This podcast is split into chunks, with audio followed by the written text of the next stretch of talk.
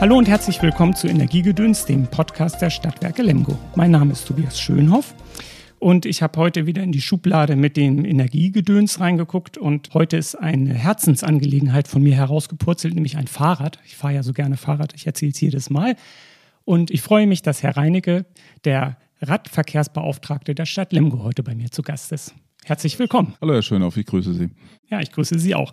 Sie sind jetzt nicht mit dem Fahrrad hierher gekommen. Nein, äh, mein Büro liegt ungefähr 100 Meter Luftlinie entfernt. Da habe ich mir das Fahrradfahren erspart. Es geht auch zu Fuß. Sind Sie denn ein Radpendler morgens? Ich bin morgens ein Radpendler, ja. Ich komme von zu Hause. Ich habe einen Weg von ungefähr siebeneinhalb Kilometer aus dem Ortsteil Brünndorf. Und sofern das Wetter es zulässt, fahre ich natürlich mit dem Fahrrad. Und ähm, um wie viel Uhr fahren Sie immer so los? Also ich fahre momentan um 20 vor 7 los. Äh, da ist relativ wenig Verkehr, ja, aber es ist momentan noch etwas kühl. Ja, stimmt. Das ist mir heute Morgen auch aufgefallen. Gestern hatte ich einen unheimlich tollen Sonnenaufgang. Haben Sie den auch mitbekommen? Heute Morgen war er auch in Ordnung, nur das Wetter war ein bisschen kühler. heute bin ich später losgefahren und da war die Sonne schon äh, aufgegangen. Das finde ich immer schön. Also gestern habe ich einen Fahrradfahrer am Straßenrand gesehen, der hielt an und fotografierte den Sonnenaufgang mit seinem Smartphone und im Vorbeifahren haben wir uns noch kurz darüber unterhalten, wie schön es ist, was man so alles sieht beim Fahrradfahren. Ich bin lange Zeit auch immer Auto gefahren. Da bin ich an solchen Dingen eher immer so achtlos vorbeigefahren, weil ich immer schnell sein wollte. Ging mir früher genauso, aber das Fahrrad hat jetzt erstmal wieder seine Vorreiterstelle eingenommen. Und ähm, fahren Sie eigentlich mit Motor unterstützt oder fahren Sie ohne? Ja, ich fahre ein Pedelec, ja. Äh, wir haben letztes Jahr, äh, meine Frau und ich, uns ein Pedelec gekauft und wir sind auch deutlich mobiler geworden als vorher. Äh, das konventionelle Strampeln ist uns doch schon ein bisschen schwer gefallen in unserem Alter. Aber äh, jetzt haben wir richtig Freude am Fahren. Ja. Ähm, haben Sie denn jetzt auch schon mal so längere Radtouren über mehrere Tage gemacht mit dem Pedelec? Nein, über mehrere Tage noch nicht, aber sicherlich Strecken 60, 70 Kilometer, die wir dann irgendwo am Sonntag oder auch vielleicht auch am Samstagnachmittag schon abgewickelt haben. Ja, macht man sonst so nicht, ne? Eigentlich nicht, nee, aber äh, ganz einfach Spaß an der Freude. Ja. Zu Ihrer Stelle als Radverkehrsbeauftragter. Warum braucht die Stadt Lemgo einen Radverkehrsbeauftragten? Die Stadt Lemgo braucht nicht unbedingt, aber es steht der Stadt Lemgo gut an, Radverkehrsbeauftragten zu haben. Wir sind seit 2009 Mitglied der Aktionsgemeinschaft Fußgänger- und Fahrradfreundliche Städte und Kommunen in Nordrhein-Westfalen und äh, wollen natürlich diese Mitgliedschaft erhalten. Äh, es ist im Endeffekt eine Auszeichnung, als Fahrrad- und Fußgängerfreundliche Stadt letztlich auch äh, benannt worden zu sein und auch Mitglied zu sein. Und das ist natürlich auch eine, ein Anspruch an die Stadt selbst, mehr für den Fahrrad- und natürlich für den Fußgängerverkehr zu tun. Und äh, sicherlich dann auch das Mobilitätsverhalten der Bürger hier in Lemgo so ein bisschen zu beeinflussen, so ein bisschen darauf zu drängen, vom Auto aufs Fahrrad zu steigen oder auch den einen oder anderen Weg ganz einfach zu Fuß zu machen. Würden Sie denn sagen, es ähm, gab ja so als Schlagwort in der Stadtplanung den Begriff der autogerechten Stadt. Entwickeln wir uns jetzt zu einer fahrradgerechten Stadt oder ist das irgendwie wieder der Fokus wieder zu sehr auf ein Verkehrsmittel gelegt? Die fahrradgerechte Stadt ist sicherlich ein Modell. Es dauert sehr lange, bis dieses Modell wirklich Hand und Fuß hat, weil die Automobilindustrie und die Fahrrad Industrie, sagen wir, nicht gerade auf einem Level und auf einem Nenner sich bewegen. Gerade im innerstädtischen Bereich wollen natürlich viele Leute gerade zum Einkaufen oder Arztbesuchen möglichst nah an ihr Ziel kommen und fahren in die Innenstadt. Wenn man dort natürlich dementsprechende Maßnahmen ergreifen würde, dass das Auto nicht mehr ohne weiteres in die Innenstadt fahren könnte, könnte man natürlich die Verkehrsflächen mehr dem Fußgänger und Radfahrer überlassen. Das heißt natürlich auch, Parksuchverkehr wäre weg und die Autos äh, müssten letztlich an der Peripherie irgendwo parken oder an unseren Parkhäusern, die, wir wissen es, nicht gerade voll sind. Ja. Warum sind die nicht voll? Weil es noch zu viele Möglichkeiten gibt in der Innenstadt, kostenfrei oder auch äh, beschränkt zu parken, ja. Aber wenn man sich ganz einfach mal die Wege überlegt, die man vom Parkhaus in die Innenstadt braucht oder vom Straßenrand in die Innenstadt braucht, die sind vergleichmäßig lang. Und äh, wenn man entsprechende Maßnahmen ergreifen würde, im Innenstadtbereich das Straßenparken etwas zu reduzieren und wirklich vielleicht nur den Anliegern äh, zugute lässt, denke ich mal, dass die Parkhäuser dann auch etwas voller würden. Ja, ich habe gerade gelesen in Vorbereitung zu dieser Sendung, dass 40 ähm, Prozent des innerstädtischen Verkehrs quasi mit dem Parken zusammenhängt. Es ist ein bisschen, ich wohne ja in Detmold, auch da so meine Erfahrung. Ich wohne jetzt wirklich so nah in der Stadt, dass ich, das ist äh, schon Jahre her ist, dass ich mal mit dem Auto in die Innenstadt gefahren bin. Aber das stimmt, ich bin da eigentlich dreimal um Detmold herumgefahren. Letztlich habe ich dann in der Nähe von zu Hause geparkt. Das war dann das letzte Mal, dass ich das überhaupt gemacht habe. Das ist nicht nur in Detmold so, das ist in Lemgo genauso. Gerade im Innenstadtbereich durch die Einbahnstraßen. Also es sind viele Autos, die kreiseln, um ganz einfach einen Parkplatz zu suchen. Brauchen sie nicht. Das Parkhaus ist in unmittelbarer Nähe. Ne? Ja, die Wege scheinen dann noch zu weit zu sein, offensichtlich. Scheinbar ja. Aber zu den Prozentzahlen, 40 äh, Prozent Parksuchverkehr, kann ich noch auch eins sagen. 60 Prozent aller Fahrten mit dem Auto sind kürzer als fünf Kilometer. Ja, das ist auch eine erstaunliche ähm, Zahl, ne? weil fünf Kilometer kann man ja sogar ohne Motor gut mit dem Fahrrad überwinden. Ja, aber die Mobilität ist halt da. Zu Hause steht meistens nicht nur ein Auto, sondern zwei Autos. Also rein theoretisch bräuchten wir keine viersitzrigen Autos, sondern alle würden vorne auf den ersten beiden Plätzen Platz finden. Aber dahingehend letztlich einen Umdenkungsprozess in Gang zu setzen, äh, dafür sehe ich natürlich auch die Stelle jetzt gerade als Radverkehrsbeauftragter, um da auch so ein bisschen, sagen wir, in die eine oder andere Wunde reinzugehen, um ganz einfach dann auch zu sagen, Leute, überlegt mal. Ne? Erstmal für den Klimaschutz ist es natürlich ein ganz tolles äh, alternatives Verkehrsmittel. Man kann eine Menge CO2 dadurch einsparen. Zweitens, es ist was für die Gesundheit. Drittens, man kann entspannen.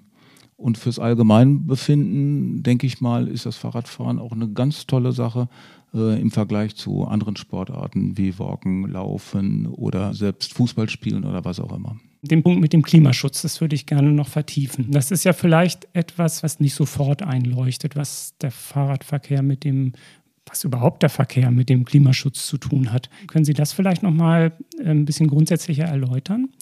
Vor allen Dingen auch in Bezug auf Lemgo. Also wo sind da die Schwierigkeiten oder die Problemzonen? Ja gut, wenn man jetzt letztlich mal das Fahrrad sieht, wie produziert ein Fahrrad CO2? Das ist im Endeffekt nur in der Herstellung. Danach nicht mehr. So, das heißt, im Endeffekt ist das Fahrrad, sagen wir, nachdem es produziert wurde, CO2-neutral. Im Gegensatz zum Auto. So, die letztlich über fossile Brennstoffe betrieben werden und dadurch natürlich ein entsprechender Ausstoß auch da ist. Man kann das natürlich auch von der Seite sehen. Ein Auto, wie viel Platz dafür benötigt wird, alleine an Fläche, dann an Parkraum natürlich auch, wenn man überlegt, ein Parkplatz, da kann man ganz locker vier bis fünf Fahrräder, aber ganz bequem parken. Äh, das heißt, all diese einzelnen Bereiche, die man jetzt, sagen wir, pro Auto sieht, sind eigentlich alle sehr klimaempfindlich und mit einem hohen Ausstoß an CO2. Verbunden. Ne? Ähm, der Flächenverbrauch, das ist ja auch so ein Begriff, der in den letzten Jahren zunehmend in die Diskussion mit reingekommen ist. Ist das etwas, was, äh, was Sie hier in Lemgo auch beobachten können? Also ich habe in einer Radiosendung gehört, dass wir täglich ich weiß nicht, dann sind das immer mehrere Fußballfelder in, in Deutschland äh, asphaltieren und zumachen. Die genaue Zahl weiß ich jetzt nicht. Ist das etwas, was man hier in Lemgo auch beobachten kann? Das beobachtet man überall. Ich habe noch nicht festgestellt, ob man irgendwann mal eine Straße zurückgebaut hat sondern es kommen immer mehr Straßen dazu. Es werden neue Wohngebiete erschlossen. Dazu müssen Straßen gebaut werden, Parkplätze gebaut werden. Die Verdichtung äh, in den einzelnen Wohngebieten ist zwar deutlich äh, enger geworden, das heißt, die Grundstücke werden kleiner, aber dadurch sind in der Peripherie oder im Straßenbereich denn die Parkplätze auch erforderlich. Nehmen wir mal das Beispiel wieder, was ich vorhin schon gesagt hatte, dass mindestens oder teilweise zwei Autos in einem Haushalt sind. Die meisten Familienhäuser oder Einfamilienhäuser haben einen Stellplatz. Wo bleibt das zweite? Auf der Straße. Das heißt, alleine dafür ist schon immenser Flächenverbrauch erforderlich. Oder man geht ganz einfach in die Höhe durch Parkhäuser oder auch Tiefgaragen dann in den Städten oder in den neuen Wohngebieten, äh, wo dann neuer Wohnraum entsteht. Also ich selber wohne ja in, in einer 50er-Jahre-Siedlung und finde da irgendwie ganz spannend zu beobachten, dass das ganz deutlich diese Siedlungshäuser und die Straßen gar nicht für Autos gebaut sind. Da stehen die nämlich nur äh, am Straßenrand und also mittlerweile wird es äh, tatsächlich schwierig, ähm, wenn es eine Einbahnstraße ist, da äh, sauber durchzukommen, dass einer aus der Ausfahrt fährt oder ein Radfahrer irgendwie neben einem äh, kurft oder ein Fußgänger versucht, die Straße zu queren. Das wird äh, einfach immer enger. und sehr deutlich, dass die Entwicklung eigentlich an ihren Endpunkt gekommen ist. Wie lange wohnen Sie in der Straße? Seit 15 Jahren. 15 Jahren. Dann überlegen Sie mal, wie sich die Entwicklung in dieser Straße in den letzten 15 Jahren verändert hat. Ja, das ist ähm, wirklich erstaunlich. Also es ist tatsächlich noch was dazugekommen. Ich hätte ja vor 15 Jahren gesagt, es geht gar nicht, aber äh, ja, und ich habe den Eindruck, das ist jetzt aber wirklich nur sehr subjektiv, dass, ähm, dass es auch immer noch mehr wird. Im Endeffekt mit der Generation ändert sich eine ganze Menge. Äh, die letzte Generation ist nicht so mobil wie die Generation jetzt. So, das heißt, äh, Ehemann und Ehefrau sind meistens berufstätig, haben sie Kinder, werden die Kinder in Kitas oder wie auch immer verbracht. Das heißt, das Auto ist zwangsläufig dafür erforderlich. In der letzten Generation und der Generation davor war die Mobilität um ein Vielfaches weniger. Das heißt, auch der Flächenbedarf gerade fürs Auto oder im Straßenbereich war gar nicht so immens, wie es heute ganz einfach teilweise auch gefordert wird. Was hat denn noch der Flächenverbrauch mit dem Klimaschutz zu tun? Was sind da die Zusammenhänge? Ja gut, jede versiegelte Fläche heißt natürlich, man musste viel Arbeit initiieren, um sagen wir, diese Fläche überhaupt zu versiegeln. Das heißt, da wird eine ganze Menge Energie für gebraucht. Des Weiteren äh, habe ich dann natürlich sagen wir, eine versiegelte Fläche ohne Bepflanzung, ohne Wasserdurchlässigkeit teilweise. Kein Platz für Bäume, kein Platz für Sträucher, die letztlich dafür sorgen, dass unsere CO2-Bilanz wieder etwas positiver aussehen könnte. Ja, und bei den Starkregenphänomenen fehlt uns dann eigentlich wieder Fläche, um das viele Wasser, was in einem relativ kurzen Zeitraum kommt, aufzunehmen. Ja, die Versickerungsfläche. Auch sicherlich wird man da in der nächsten Zeit sich über Alternativen unterhalten müssen, gerade bei der Versickerung des Regenwassers. Warum muss das Regenwasser einer Straße zum Beispiel in einen Kanal abgeführt werden? Warum kann man das nicht irgendwo in Regolensysteme oder wie auch immer abführen, äh, wo dann, sagen wir, das wieder dem Grundwasser zugeführt wird? Sicherlich durch Versickerung und Säuberung durch die Bodenschichten, aber nicht über Umwege, dass es jetzt erst in Kanäle, in Flüsse oder wie auch immer geht, sondern wieder genau dorthin, wo es eigentlich hin muss. Gibt es eigentlich so Modellprojekte hier in Lemgo oder in Lippe, ist Ihnen das bekannt? Also wo so ein neues Siedlungsgebiet in Anführungsstrichen fahrradgerechter geplant und gebaut wird und dann auch äh, das für die Versickerung des Wassers nochmal andere Möglichkeiten gewählt werden? Fahrradgerechter in dem Sinne, wenn man ganz einfach Straßenraum umgestaltet. Umgestaltet in Fahrradstraßen zum Beispiel, wo das Fahrrad eigentlich der führende Verkehr ist. Das heißt, die Fahrräder haben im Endeffekt einen Vorrang gegenüber dem restlichen Individualverkehr. In dieser Fahrradstraße darf maximal 30 Stundenkilometer gefahren werden. Also ist vergleichbar mit einer Tempo-30-Zone. Aber in der Tempo-30-Zone sind zum Beispiel alle Verkehrsteilnehmer gleichberechtigt. In der Fahrradstraße ist der Fahrradfahrer vor allen anderen gestellt. Das heißt, Autofahrer dürfen den Fahrradfahrer nicht überholen. Fahrradfahrer sind heute sagen wir, zwischen 15 und 20 Stundenkilometer unterwegs. Das heißt, das Auto muss hinterherfahren. Das ist schon mal ein Indiz dafür, zu zeigen, so, da ist ein umweltfreundlicher Gedanke entstanden mit der Fahrradstraße, um, sagen wir, auch in Richtung Klima und Klimaschutz schon mal so ein kleines Zeichen zu setzen, halt, wenn ich mich mit Muskelkraft bewegen muss, habe ich vielleicht auch mal einen Vorteil.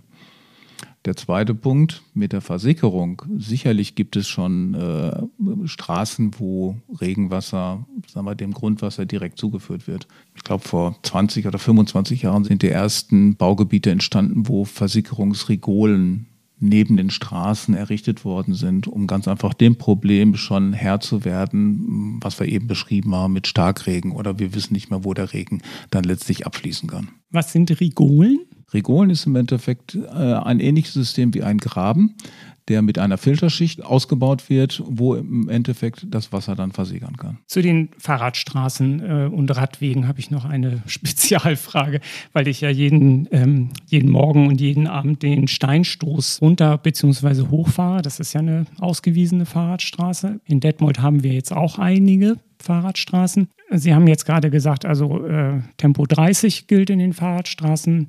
Autofahrer müssen hinter den Fahrradfahrern hinterherfahren, also Fahrräder haben Vorrang.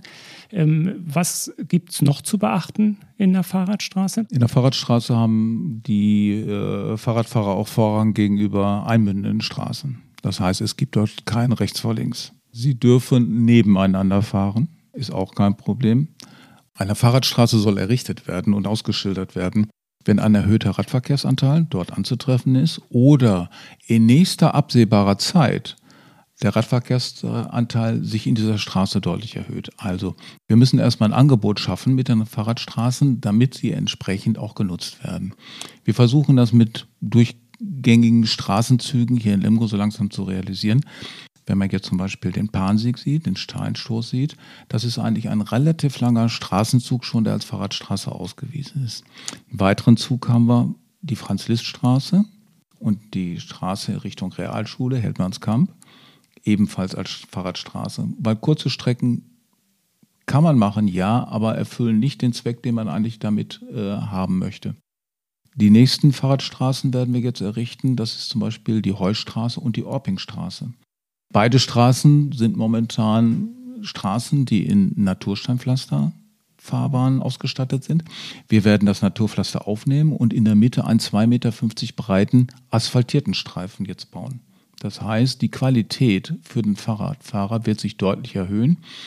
Ähm, wir haben Probleme auf den Wallanlagen, die teilweise parallel laufen, wo sehr viele Fahrradfahrer und die Fußgänger dann letztlich so ein bisschen äh, sich den Platz wegnehmen. Aber dadurch, dass wir jetzt diese Fahrradstraße in West-Ost-Richtung errichten, kommt man auch durch den Stadtkern relativ schnell durch und hat im Endeffekt auch eine relativ sichere Führung. Ja, das freut mich zu hören. In der Heustraße und der Orpingstraße ähm, sind wir ja in diesem Jahr auch äh, mit den Fernwärmeleitungen unterwegs und verdichten auch die Fernwärme in diesem Zusammenhang. Das heißt, dann sind gleich zwei aus meiner Sicht erfreulichen Baustellen da. Die beiden Maßnahmen werden parallel abgewickelt, das ist korrekt. Wie äh, ist aus Ihrer Sicht eigentlich die Akzeptanz der Fahrradstraßen in Lemgo jetzt speziell? Man hat ab und zu das Gefühl, dass die genauen Regeln den anderen Verkehrsteilnehmern nicht bekannt ist. Wir werden da in diesem Jahr noch mit entsprechenden Plakataktionen gerade auf die Fahrradstraßen hinweisen, was der Autofahrer darf und was auch die Fahrradfahrer dürfen. Auch selbst die Fahrradfahrer meinen oft, sie hätten alle Rechte auf der Straße. Das ist aber nicht an dem, sondern man muss ganz einfach auch untereinander den Respekt zollen und auch wirklich miteinander fair umgehen. Und das wollen wir ganz einfach mit einer Plakataktion ganz einfach mal so ein bisschen untermauern und auch ein bisschen dokumentieren, was eine Fahrradstraße ist und welche rechtlichen Grundlagen letztlich auch diese Fahrradstraße hergibt. Stimme Ihnen zu. Gewissermaßen ist überhaupt der Verkehr keine Einbahnstraße, sondern erfordert eigentlich immer die Aufmerksamkeit äh, aller Beteiligten äh, ist ganz klar. Bei den Fahrradstraßen finde ich das auch zum Teil ein bisschen schwierig. Mir ist tatsächlich auch nicht so ganz klar, was darf ich jetzt hier eigentlich.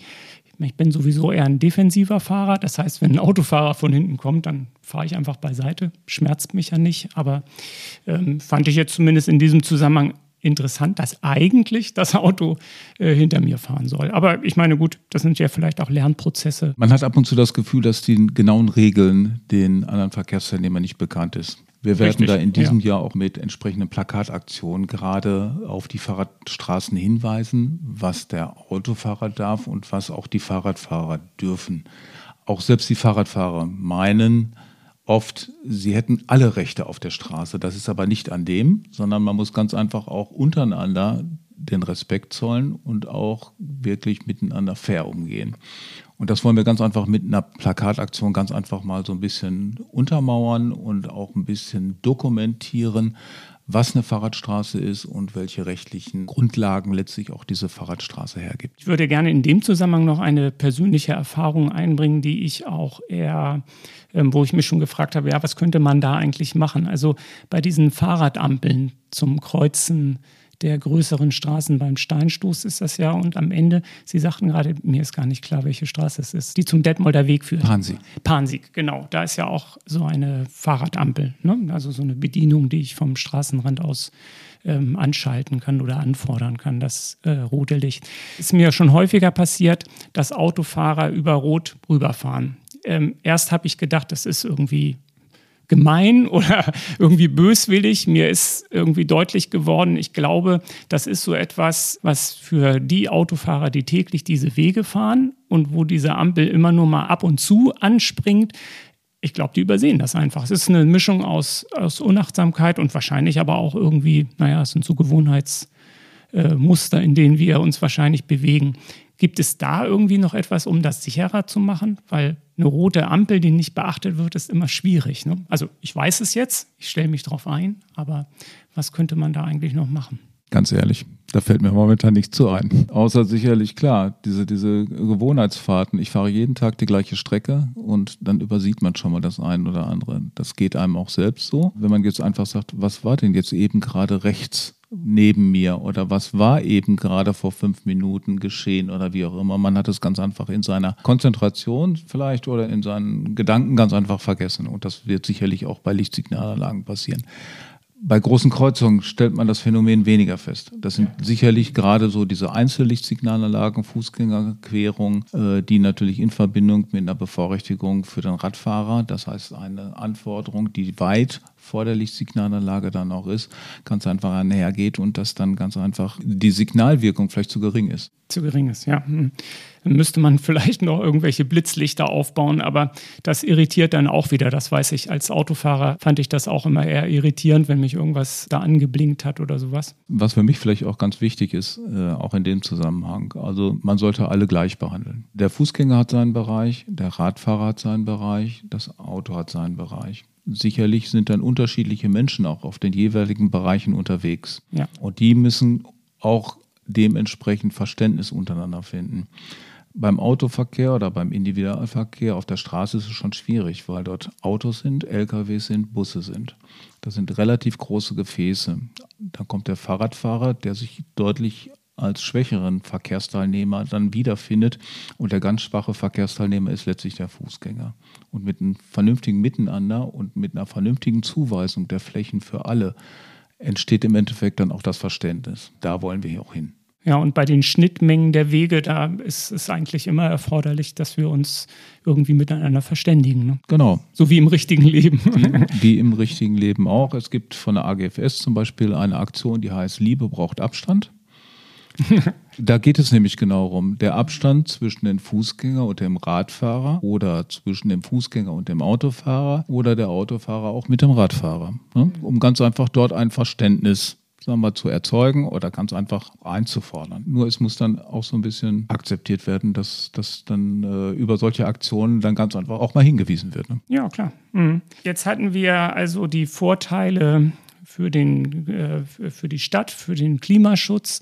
Ähm, Sie hatten ganz am Anfang ja schon mal gesagt, auch nochmal also gesundheitliche Vorteile äh, mit ins Spiel gebracht. Gibt es eine persönliche Erfahrung von Ihnen oder fahren Sie schon immer mit dem Fahrrad? Kann ja auch sein. Also ich fahre schon viele Jahre mit dem Fahrrad zur Arbeit. Zwischenzeitlich äh, war ich mal in einem etwas anderen Berufsfeld bei der Stadt gewesen, äh, wo ich dann, sagen wir, auch mehr auf das Auto angewiesen war. Da bin ich mit dem Auto gefahren, ja. Aber ansonsten, äh, ich bin früher auch, sagen wir, fast durchgängig das ganze Jahr Fahrrad gefahren. Was für mich immer ganz wichtig war, erstmal morgens mit dem Fahrrad konnte man in aller Ruhe zum Arbeitsplatz kommen und konnte man schon mal sein, ja, seinen Arbeitstag so ein bisschen strukturieren. Abends ist es genau andersrum. Wenn Frust entstanden ist, konnte man mit dem Fahrrad auch den Frust so ein bisschen abradeln, der dann zu Hause vergessen ist. Und dann konnte man entsprechend auch oder kann man entsprechend dann auch zu Hause abschalten. Also physische und psychische Vorteile für den Gesundheitsschutz. ja, ähm, die Erfahrung mache ich aber auch. Ich meine, ich bin eigentlich auch ein ähm, passionierter Radfahrer, aber in der Zeit meiner Selbstständigkeit bin ich quasi nur mit dem Auto gefahren und habe eigentlich immer die Radfahrer ein bisschen beneidet, die an mir vorbeifuhren. Also und ich merke jetzt einfach wirklich sehr ähm, genau das, eigentlich dieses Morgens- und Abends äh, Fahrradfahren tut mir richtig gut. Man wird gelassener. Man wird insgesamt gelassener und bestimmte Muskelpartien bilden sich einfach auch noch mal mehr aus, die vorher nicht so eine große Rolle gespielt haben im Auto und auch im Beruf.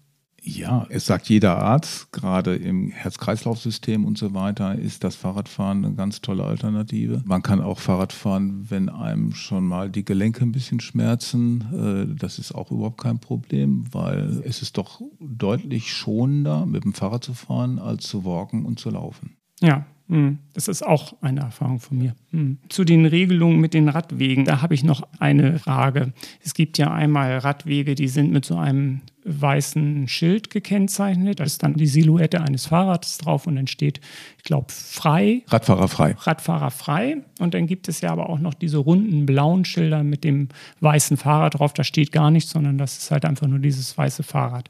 Da nochmal die Unterscheidung. Was bedeutet das? Gut, da gibt es einmal die horizontale Trennung auf dem blauen Schild, wo oben der Fußgänger ist, unten das Fahrrad. Das bedeutet im Endeffekt ein kombinierter Gehradweg. Dann gibt es das gleiche Schild, aber mit einer vertikalen Trennung. Einmal links das Fahrrad, rechts der Fußgänger. Das heißt, es sind getrennte Geh- und Radwege. So. Für beide besteht eine gewisse Benutzungspflicht, aber auch nur, ich sage gewisse. So, man muss nicht unbedingt auf dem Wegen fahren, man kann auch auf der Fahrbahn fahren. Wenn zum Beispiel jetzt nur die Ronde da ist, also das blaue Schild mit dem Fahrrad, dann besteht eine Benutzungspflicht. Dann muss man auch auf dem Radweg fahren. Es bleibt dann keine Alternative. Das ist sicherlich in den Bereichen, wo es gefährliche äh, Straßenbereiche gibt und so weiter. Dann das weiße Schild mit dem Fahrrad und dem Hinweis Radfahrer frei sind meistens überbreite Gehwege, wo man den Fahrradfahrer ermöglicht, auch diesen Weg zu nutzen. Es besteht aber keine Benutzungspflicht, sondern es ist rein freiwillig und es ist ganz einfach ein, so ein kleines Eingeständnis für den Radfahrer, sich in einem von der Fahrbahn entfernten Bereich zu bewegen. Wissen Sie eigentlich, wie das im Detmolder Weg ist? Also ich fahre den täglich, aber um ganz offen zu sein, ich weiß es gerade nicht. Stadtauswärts ist es ein äh, kombinierter Gehradweg. Innerorts bin ich jetzt genau überfragt. Der Detmolder Weg äh, wird in Gänze momentan auch umgestaltet auf den gesamten Detmolder Weg vom Kreisel unten äh, am Wasserturm bis oben zum Biesterbergweg werden Schutzstreifen errichtet, zukünftig auf der Fahrbahn. Warum Schutzstreifen? Weil der jetzt ausgewiesene kombinierte Gehradweg erstmal sehr schmal ist, das ist das eine, und es sind unwahrscheinlich viele Grundstückszufahrten dort. Ja. Wir haben aber nicht die Verkehrsbelastung auf dem Detmolder Weg, um den Fahrradfahrer dort nicht fahren zu lassen. So, das heißt, statt einwärts wie statt auswärts haben wir dann die Schutzstreifen im Vergleich zu dem, was vorher war, mit diesem kombinierten Gehradweg auch als Zweirichtungsradweg. Man ist da geteilter Meinung drüber. War auch eine große politische Diskussion, aber letztlich hat man jetzt den äh, Beschluss gefasst, jawohl, diese Schutzstreifen werden errichtet. Für den Autofahrer ist immer noch genug Platz. Das heißt, der Schutzstreifen ist ein vorübergehender Fahrradweg, wenn ich ihn brauche. Und wenn da kein Fahrrad ist, kann der Autofahrer auch den Schutzstreifen berühren. Ist das erlaubt oder wie ist da die Idee? Es ist ja im Endeffekt die gestrichelte Unterbrechung mit dem Piktogramm auf der Fahrbahn. Das heißt, dieser Bereich sollte vornehmlich den Fahrradfahrern dann auch bleiben. Wenn ich keinen Gegenverkehr habe, brauche ich diesen Schutzstreifen nicht überfahren. Wenn ich natürlich mal Gegenverkehr habe, den Begegnungsfall Pkw, Lkw, dann darf ich als Pkw oder auch als Lkw, wenn es möglich ist, das heißt, es ist kein Radfahrer da, auch diesen Streifen überfahren. Es ist im Endeffekt ein Angebot für den Radfahrer, aber nicht ein grundsätzliches Verbot für den Autofahrer. Bei den Radfahrstreifen sieht es anders aus, wenn ich eine durchgezogene Linie habe. Diese durchgezogene Linie darf nicht überfahren werden. Die ist nur für den Fahrradfahrer da. Mhm. Also das heißt, die durchgezogenen Linien auf Straßen haben ja eigentlich immer die Bedeutung, dass ich als Autofahrer da nicht drüber fahren darf. Und das ist dann da auch so. Ja, dann freue ich mich darauf, wie der Detmolder Weg umgestaltet wird. Und ich habe das mit Freude betrachtet, dass der Radweg ja erneuert worden ist. Das finde ich hat schon mal unheimlich viel gebracht. Das war vorher wirklich zum Teil so ein bisschen, dass man Slalom fuhr und wenn dann noch äh, morgens Schulkinder oder Mütter mit ihren Kindern unterwegs waren, wurde das sehr voll, sag ich mal. In welchem Bereich jetzt? Also vor allen Dingen ähm, am Biesterberg. Okay. Also wenn man da quasi aus Richtung Klüt kommt, äh, da runterfährt, da wo die Bushaltestelle auch ist, in den Stoßzeiten, halbe Stunde bevor die Schule beginnt, wenn da halt dieser Schulverkehr ist. Das äh, war dann wirklich auffällig. Abends ist mir das, glaube ich, eigentlich nie so gegangen. Das ist immer nur morgens gewesen. Na gut, morgens sind die Stoßzeiten etwas anders, ne? Genau. Da fahren die Eltern alle los, da gehen die Kinder alle zur Schule, aber jetzt durch die nicht mehr starren Unterrichtszeiten auch entzerrt sich das in den Nachmittagsstunden und äh, von daher fällt einem das auch gar nicht so auf. Ja, ich fand das jetzt total interessant, mich mit Ihnen zu unterhalten. Ich habe ähm, einiges jetzt als Fahrradfahrer auch dazugelernt. Das finde ich eigentlich auch gut. Und ich würde zum Schluss gerne noch unsere Entweder-Oder-Fragen-Rubrik mit ihm machen. Also, die erste Entweder-Oder-Frage ist Fahrradstraße oder Fahrradweg. Was nehmen Sie lieber? Das kann man so nicht allgemein sagen. der Fahrradweg ist meistens irgendwo neben einer klassifizierten Straße. Dann bewege ich mich lieber auf dem Fahrradweg. Wenn ich innerstädtisch bin und dort dürfen auch nur die Fahrradstraßen errichtet werden, sicherlich dann auch auf den Fahrradstraßen, weil ich mich dann auch ein bisschen breiter machen darf. Also keine klassische Entweder-Oder-Frage. Diese Alternative gibt es selten, lerne ich daraus. Ähm, Fahrradurlaub oder Wanderurlaub? Fahrradurlaub. Haben Sie für dieses Jahr schon Pläne? Nein, Corona-bedingt haben wir momentan nichts geplant, auch noch keine Absicht, irgendwo hinzufahren. Fahren Sie lieber bergab oder bergauf? Beides. Beides, ah, okay.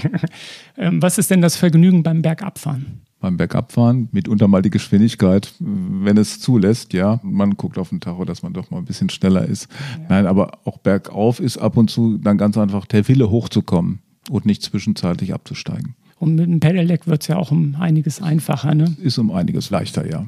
Was ist denn die Höchstgeschwindigkeit bergab? Verraten Sie das noch zum Schluss? Die ich bisher gefahren habe? 58 Stundenkilometer. Oh ja, das ist schon ordentlich. Haben Sie denn ein schweres Fahrrad? Es ist ein schweres Fahrrad, ja. Okay, dann fühlt man sich da auch sicher drauf.